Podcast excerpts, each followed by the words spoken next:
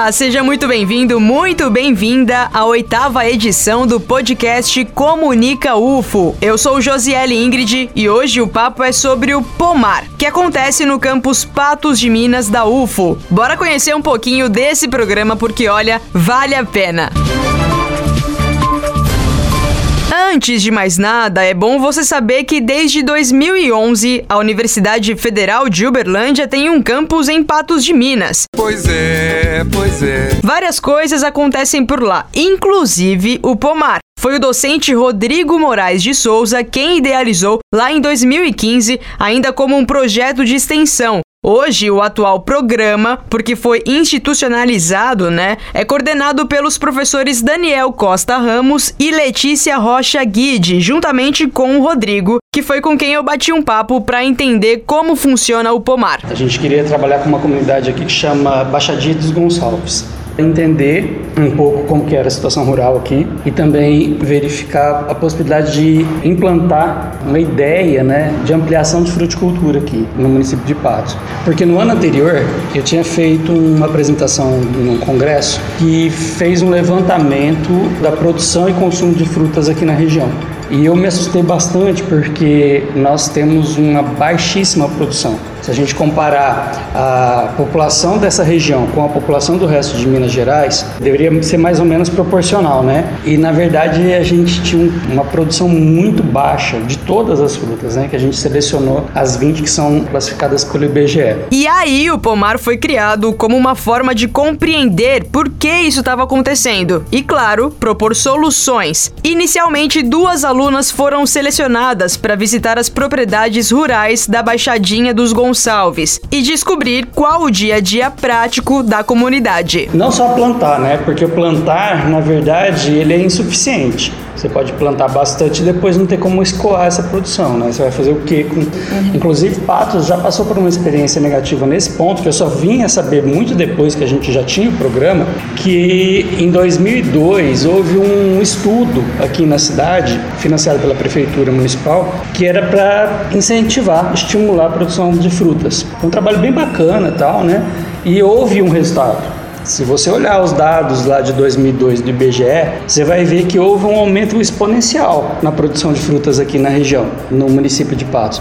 Só que o que aconteceu? Eles não pensaram no, no pós, né? O que, que vai fazer depois com essa produção? Então, a maior parte das pessoas só perdeu dinheiro. É por isso que é preciso calma no planejamento. Pensar numa cadeia de alimentos exige cuidado, desde a produção até o consumo, nos mínimos detalhes. E nesse estilo de planejar antes de colocar em ação e sim colocar mesmo em prática. Essa ideia foi crescendo. A gente começou a trabalhar, vendo resultados, né, e vendo que tinha muito mais coisas a se fazer, né. Houve também um interesse por parte dos alunos, né. Alguns alunos começaram a procurar a gente, queria trabalhar. A gente foi aumentando e, e criando projetos, novos projetos, sempre voltado para o campo, uma preocupação com o campo quando a gente viu, né, falou, olha, por que não transformar isso num programa, né? Porque pela definição de programa, programa é um conjunto de projetos que tem a mesma finalidade, né? Então, em julho de 2017, o Pomar virou um programa. Os três projetos somados dentro desse programa atualmente são o Origens, que é basicamente o que a gente falou até aqui, essa busca por entender o que está acontecendo no campo, quais são os desafios e as perspectivas dos produtores, o Transformar, que trabalha com a produção industrial de derivados de frutas e hortaliças, e o Segurança na Mesa, que procura dimensionar quanto de resíduo de agrotóxicos ou pesticidas ou defensivos agrícolas ficam nos alimentos que você e eu consumimos. A gente não sabe exatamente qual é o risco né, que alguém está se expondo ao consumir uma fruta ou uma hortaliça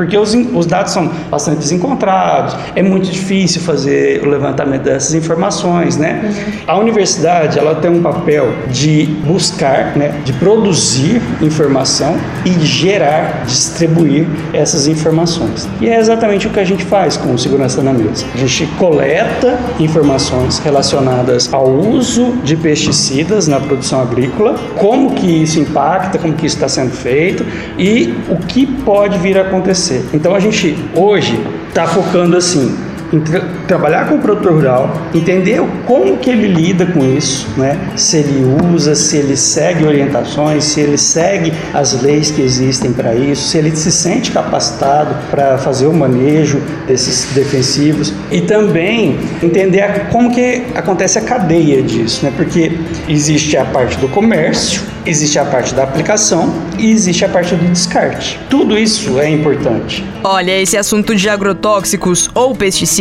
ou defensivos agrícolas, só isso daria outro podcast. Retomando os projetos que hoje integram o Pomar, a gente falou do Origens, do Transformar e do Segurança na Mesa. Mas tem também outros dois, os caçulinhas até aqui, né? Porque eles começaram a valer desde o ano passado, que fazem parte do programa também. O Melhorando, que oferece estudos de cultivares de mandioca a antigos produtores dessa raiz, para que eles possam retomar essa cultura, né, de plantação de mandioca, que é tradicional de Patos de Minas. E o Iara, que procura aproveitar melhor os recursos tecnológicos no campo. A gente está falando então de um total de cinco projetos. Todos eles trabalham com o mesmo público-alvo, que são os produtores rurais. Na maior parte das vezes, né, o nosso objetivo como é um programa de extensão, a gente trabalha principalmente com quem não tem condições de pagar uma consultoria, por exemplo. Uhum. Né? Então, o nosso foco principal são os pequenos produtores rurais. Isso não significa que a gente não possa trabalhar com grandes ou médios produtores, né? mas o nosso foco principal são os pequenos. Mesmo Rodrigo estando à frente do Pomar, juntamente com outros dois professores, os estudantes são o oxigênio dessa ideia, né? São eles quem colocam a mão na massa, vivem a teoria na prática, lidam com as pessoas, os produtores e propõem soluções para os desafios de cada realidade. Ao todo, 15 alunos fazem parte do programa, trabalhando nos projetos com os quais mais se identificam. Três desses graduandos são bolsistas e os outros 12 voluntários. Eu falei com alguns dos envolvidos, por exemplo, a Letícia Bombig Alves, que faz engenharia de alimentos e é diretora do projeto Origens. A gente tem a reunião semanal, que é onde a gente faz é, o planejamento das atividades da semana e, das metas também que a gente tem que cumprir até o, o final do semestre. Então, nós reformulamos nesse período o projeto escrito, porque aconteceu que é, no início o foco era somente a comunidade da, da Baixadinha. Só que a gente começou a trabalhar tanto e desenvolver com muitos outros produtores que não faziam parte da comunidade da Baixadinha. Então, a gente viu que o projeto escrito não estava condizente com o que a gente estava fazendo. Então, a gente decidiu ampliar para a comunidade dos produtores da região do município de. Patos. Foi então onde a gente começou a atuar com os produtores das feiras da cidade, que é a Feira da Rodoviária, a Feira do Rosário, o SEASA, que ocorre às segundas e às quintas, a comunidade do Sapé, que a gente visitou esse período passado e começou a trabalhar com eles, e a comunidade da Baixadinha, que era o nosso contato inicial. E olha, não são poucos os desafios a serem encarados pelos produtores, viu? Falta energia elétrica, falta água, eles não possuem estrutura suficiente no, de deslocamento até a cidade, a estrada é ruim, problema com atravessadores, que eles fazem o cultivo e vendem para as pessoas comercializarem no Ceasa, que aí é onde eles juntam todos os produtores para venderem maiores quantidades. E o preço que eles acabam comprando desses pequenos produtores acaba que fica muitas vezes inviável a produção, porque eles pagam muito pouco e vende por um preço muito mais alto no Ceasa. Então a gente está focando agora principalmente em como abordar com esses pequenos produtores a negociação com os atravessadores.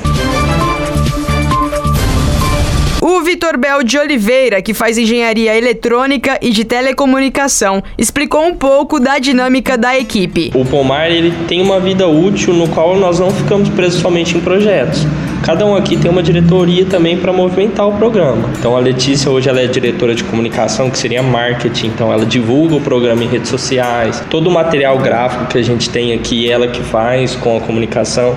A Luana é diretora de finanças, ela levanta fundos para o programa, porque a gente tem que manter a vida útil da sala. Temos a Tailine, que não está aqui, que é diretora de RH, que faz essa gestão pessoal, do time sempre está engajado. Eu sou diretora administrativa, então nós não ficamos muito presos somente em projetos projetos. Nós trabalhamos porque o programa tenha uma harmonia boa. Eu vou falar um pouquinho do, do projeto Iara. O programa Pomar antigamente ele era restrito somente a alimentos e biotecnologia. Então, na primeira oportunidade que eles abriram para engenharia eletrônica e telecomunicações, nós tentamos, um monte de aluno tentou. Só que a gente ficava pensando assim, nossa, o que, que Telecom vai fazer no Pomar, tudo. Só que em contrapartida, nesse período a gente já começava a ver vários temas de agricultura 4.0, agricultura de precisão, a robótica na agricultura.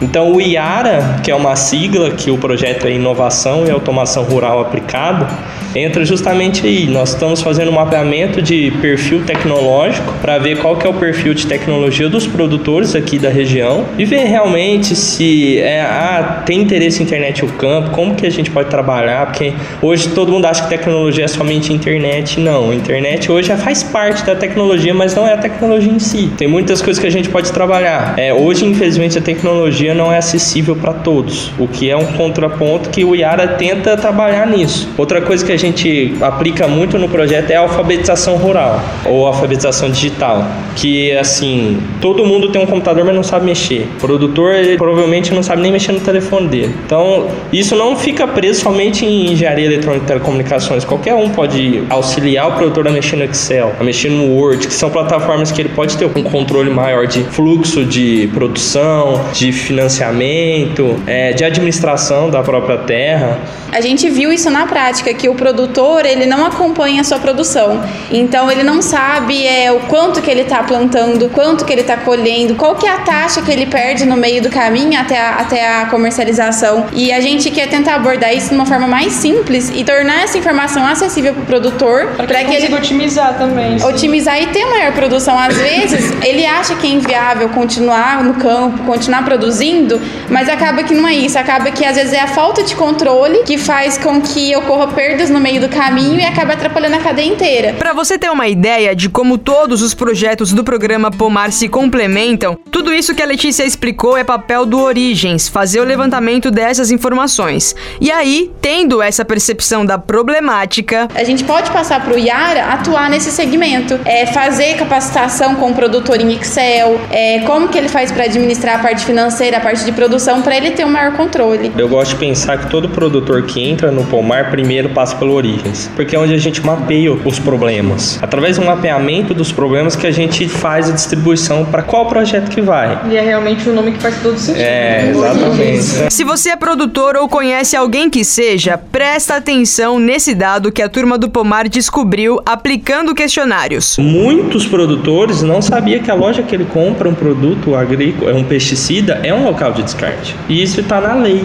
A loja é um local, ela tem que receber. É, e ela é às vezes obrigada a falar. É. E, e ela, às vezes, por se livrar, né, desse, desse trabalho, de ter que pegar a embalagem, passar para um ponto de coleta para distribuição correta, então ela deixa de falar que a loja é um ponto de coleta para o produtor não ter o conhecimento até, e não até, levar. Até porque então, tem que fazer lavagem. Tem que fazer lavagem. Fazer então, o nosso papel é, é levar conhecimento científico. Então, tudo que a gente aprende em sala de aula, ou que a gente aprende, às vezes, pesquisando mesmo por legislação, nossa pesquisa dentro do programa é isso, é levar informação. Então, o que o Rodrigo falou que a universidade ela tem que levar informação para a sociedade, é isso que o Pomar tenta fazer e que ele faz, né? Utilizar as informações científicas para levar para o produtor, que às vezes não sabe por não conseguir ter acesso. Agora, a pergunta que não quer calar, né? Com toda essa relevância social do pomar, como que um programa desse se mantém? Vale salientar algo que a gente sempre bate muita cabeça aqui, é que hoje o programa Pomar ele não é uma consultoria. Diferente de empresas juniores que trabalham como consultoria, o programa Pomar hoje ele é, um, é um programa que faz a linkagem com o, um futuro, um parceiro provavelmente do programa que possa resolver, resolver o, problema. o, problema. do produtor. É por isso que nós sempre estamos movimentando algo aqui para gerar dinheiro para o programa, porque nós não podemos chegar lá e falar assim, ó, tô vendendo a solução, não hoje o programa não faz isso. Então é, a gente faz rifa para levantar. Um café para sala, porque nós fazemos reuniões aqui com produtores, com parceiros, então a sala tem que sempre estar bem arrumadinha, mas nós não lucramos com as soluções. É, tem a manutenção dos próprios serviços que a gente tem, nós temos o site, né, que não é barato, a gente tem que pagar a hospedagem, é a sorte que é pelo menos a manutenção que a Letícia faz é, acaba sendo gratuita, mas a gente tem que pagar a hospedagem do site, né, e o registro, a gente paga telefone também, muitas vezes a gente alguns trabalhos aqui a gente acabou, não só nós coordenadores, mas acabou que os meninos contribuíram também é, de alguma visita que precisa ser feita, algum trabalho, né, tal. Eu posso garantir para você que hoje eu estou muito satisfeito com o que o Pomar faz, mas eu sei que a gente pode ir muito mais. Só que para ir mais adiante, a gente precisa de mais apoio. É a confiança que o produtor bota no programa. Então, assim, por exemplo, essas visitas a gente faz com solicitação de transporte. Agora fica muito difícil a gente conseguir transporte para fazer essas visitas, porque a gente precisa dar um retorno para essas comunidades, que são comunidades que não vêm para cá. Então, são bem distantes. São bem distantes. Então, o programa precisa ir lá. Então, não tem transporte, ah, a gente fica desanimado, poxa, não, não conseguimos transporte. Não, tem problema. Vamos fazer uma vaquinha, a gente pega o carro e vai. Porque nós sabemos da responsabilidade que o programa tem para com quem nós comprometemos. Então a gente não pode deixar eles desamparados, porque nossa oferta para eles é realmente não deixar desamparados. Desamparados eles já estão. E em meio a esse desamparo, a universidade surge quase que como a única disposta a amparar esses produtores, né? E apresentar soluções para os problemas que eles enfrentam lá. Na sala onde a gente gravou essa conversa, tem um quadro dividido para todos os projetos do Pomar com as respectivas metas de cada um. Eu vi e eu posso dizer que é muita coisa. Agora, você que está ouvindo esse podcast, que talvez não tenha tanto contato com o dia a dia acadêmico, né? Quando a gente vê decisões no âmbito federal reduzindo a verba para universidades públicas, é basicamente isso. Programas como o Pomar são diretamente afetados e, portanto, a sociedade é diretamente afetada. O Pomar não existe por existir, ele tem uma razão de ser, ele tem uma função. Pessoas são atendidas por ele. É um programa maravilhoso, mas ele é uma de centenas de iniciativas que são mantidas hoje pela Universidade Federal de Uberlândia. E nesse podcast, a gente está dentro de um recorte, que é o que acontece na UFO. Agora imagina somar todas as ações de todas as universidades do Brasil é muita gente sendo impactada de alguma forma. E a gente precisa urgentemente falar sobre isso. Por melhor que uma faculdade privada possa ser, ela não tem o compromisso social que apenas o ensino superior público do Brasil tem. E não adianta. Então, ó, fica a dica: quando você ouvir sobre contingenciamento de verba pro ensino, pra pesquisa, pra extensão, que formam o tripé das universidades federais do país, lembre-se que quem sente diretamente na pele, mais cedo ou mais tarde, é a sociedade. E nunca é demais reforçar, né, que a sociedade é você sou eu, é quem não ouviu esse podcast, é o coleguinha que tá compartilhando fake news nesse momento, é todo mundo. Já caminhando para o fim, antes de a gente encerrar, o Vitor deixou uma mensagem para os estudantes de graduação que querem expandir horizontes. Muita gente que entra na faculdade achando que a faculdade é só o nosso curso, é uma linha reta. Sala de aula. A sala de aula é aquilo e pronto. Ah, não tem por que eu conversar com alguém de história, porque é diferente da minha área, não tem por que eu me relacionar com alguém de engenharia de alimentos, porque é diferente da telecomunicação ou de biotecnologia. Mas assim, é uma oportunidade que ele está perdendo é realmente esse conhecimento entre cursos, que é um negócio que todos os programas de extensão provavelmente oferecem, mas o Pomar também oferece, é essa comunicação entre pessoas de diferentes cursos. Então, acho que trabalhar em grupo e com perfis diferentes só beneficia. Então, eu acho extremamente importante a participação em programas de extensão, empresas juniores, iniciação científica, que eu acho que é um negócio que enriquece muito. Você amadurece como aluno, você fica responsável de fazer realmente uma pesquisa. Então, a faculdade te oferece coisas não é à toa. Aproveita. Então, se é um conselho que eu poderia dar para quem está entrando na faculdade é participar de tudo que a faculdade te dá a oportunidade. Hoje a gente já participou de DA, estamos no Pomar, empresa júnior, iniciação científica. Assim, não é só a sala de aula, é ciência. E ciência você só aprende meter na cara. Eu sou Josiele Ingrid e esta foi a oitava edição do podcast Comunica, uma produção da Diretoria de Comunicação da Universidade Federal de Uberlândia. Ó, para você que se interessou pelo pomar, na descrição desse podcast tem o link pro site e para as redes sociais do programa. Muito obrigada pela sua companhia até aqui. Semana que vem eu tô de volta com mais conteúdo sobre o que afinal de contas a UFO tá fazendo. Até lá, tchau, tchau.